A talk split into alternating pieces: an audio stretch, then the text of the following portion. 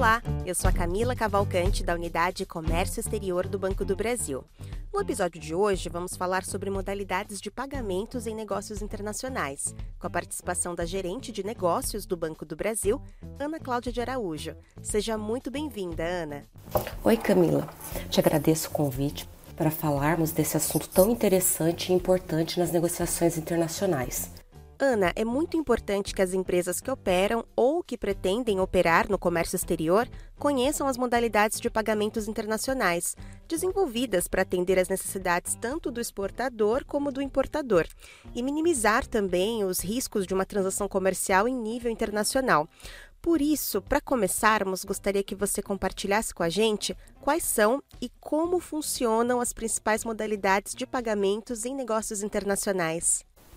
Sim, Camila, é muito importante conhecermos as modalidades de pagamento e, mais relevante ainda, é o domínio do assunto no momento das negociações, com destaque para aquelas empresas que estão iniciando uma relação comercial. Temos quatro modalidades de pagamento básicas no comércio exterior. Para facilitar a nossa compreensão destas modalidades, considerando o exportador como produtor e o importador como comprador de uma mercadoria ou serviço, destacando que o negócio será conduzido entre empresas e pessoas de diferentes países. Também é interessante, Camila, que a gente tenha em mente que a emissão de documentos comerciais sempre ocorrerá pelo vendedor, ou seja, o exportador. Entre eles temos a fatura comercial, dentre esses documentos, né, temos a fatura comercial, conhecimento de transporte e demais documentos que vão passar a posse da mercadoria e permitir a sua retirada e nacionalização no país do comprador. De posse disso, agora ficará mais claro compreender as modalidades de pagamento.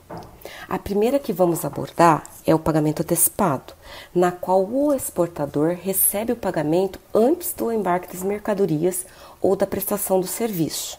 Quando a negociação de pagamento for à vista ou a prazo, temos as seguintes possibilidades: a chamada remessa direta de documentos ou simples registro.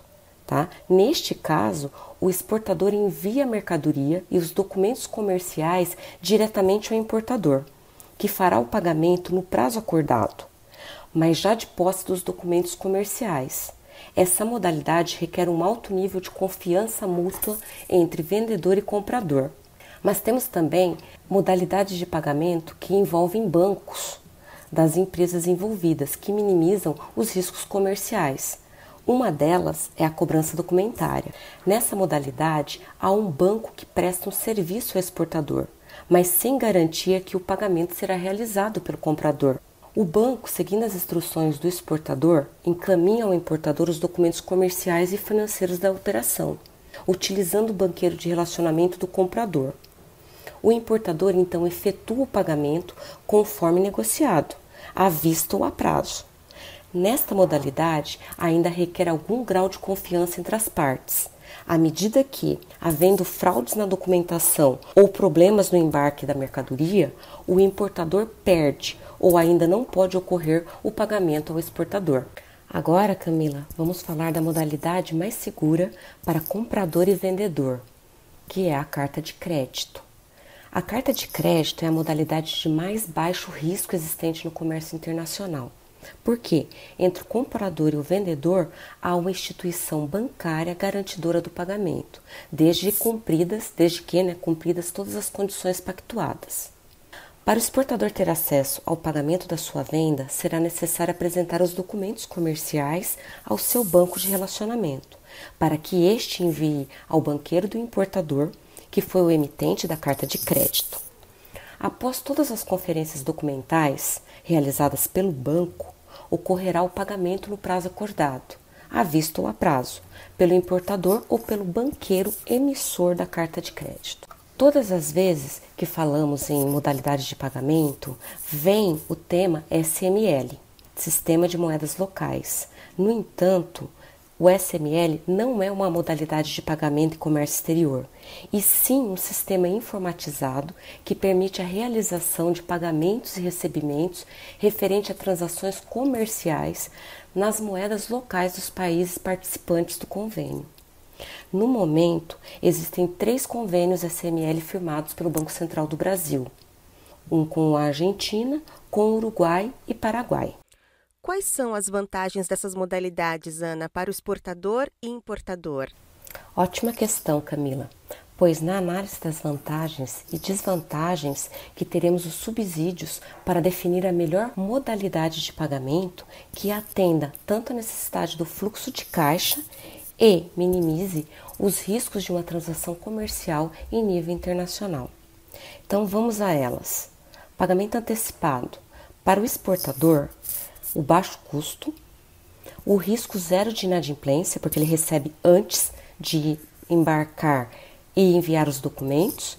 E também é interessante que o pagamento antecipado é uma forma de financiamento à produção, porque o importador faz a encomenda, paga e o exportador pode utilizar esses recursos para produzir o bem ou preparar a prestação do serviço. As vantagens para o importador, elas, além da transferência de risco da variação do preço ao exportador, ele vai conseguir vantagem quanto à redução no preço desse bem, dessa mercadoria, na negociação. Na remessa sem o exportador ele tem a redução das despesas bancárias, no trâmite desses documentos e tanto para o importador quanto para o exportador é vantajoso a utilização dessa modalidade de pagamento porque ganha-se muita agilidade na tramitação dos documentos. Na cobrança documentária, como dito anteriormente, né, é uma modalidade de pagamento que tem a prestação de serviços de um banco. Então, assim, uma das maiores vantagens para o exportador é a garantia de que a sua mercadoria só será entregue ao importador após o recebimento do pagamento ou do aceite do saque. Por último, nós temos que falar das vantagens da modalidade de pagamento mais segura para o exportador, que é a carta de crédito, né? Então, assim, a maior vantagem da carta de crédito é a garantia do recebimento do valor da exportação, desde que todos os termos da carta estejam cumpridos. Perfeito. Quais aspectos são necessários considerar durante a escolha da modalidade de pagamento e como o Banco do Brasil pode apoiar os exportadores e importadores nessa fase do negócio? Então, Camila, o aspecto primordial é a avaliação de conhecimento e confiança existente entre vendedor e comprador. Também devemos ficar atentos quanto aos mercados envolvidos, pois temos risco país e político a serem avaliados nesta transação comercial.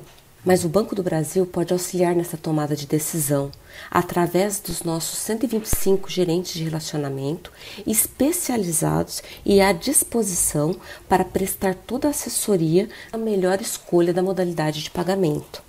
Contamos também com a nossa equipe de consultoria, que está habilitada em auxiliar na estrutura das vendas, além, é claro, da nossa expertise em todos os produtos e serviços para a efetivação da modalidade de pagamento utilizada na transação comercial, para atender e propiciar a melhor estratégia de negócio.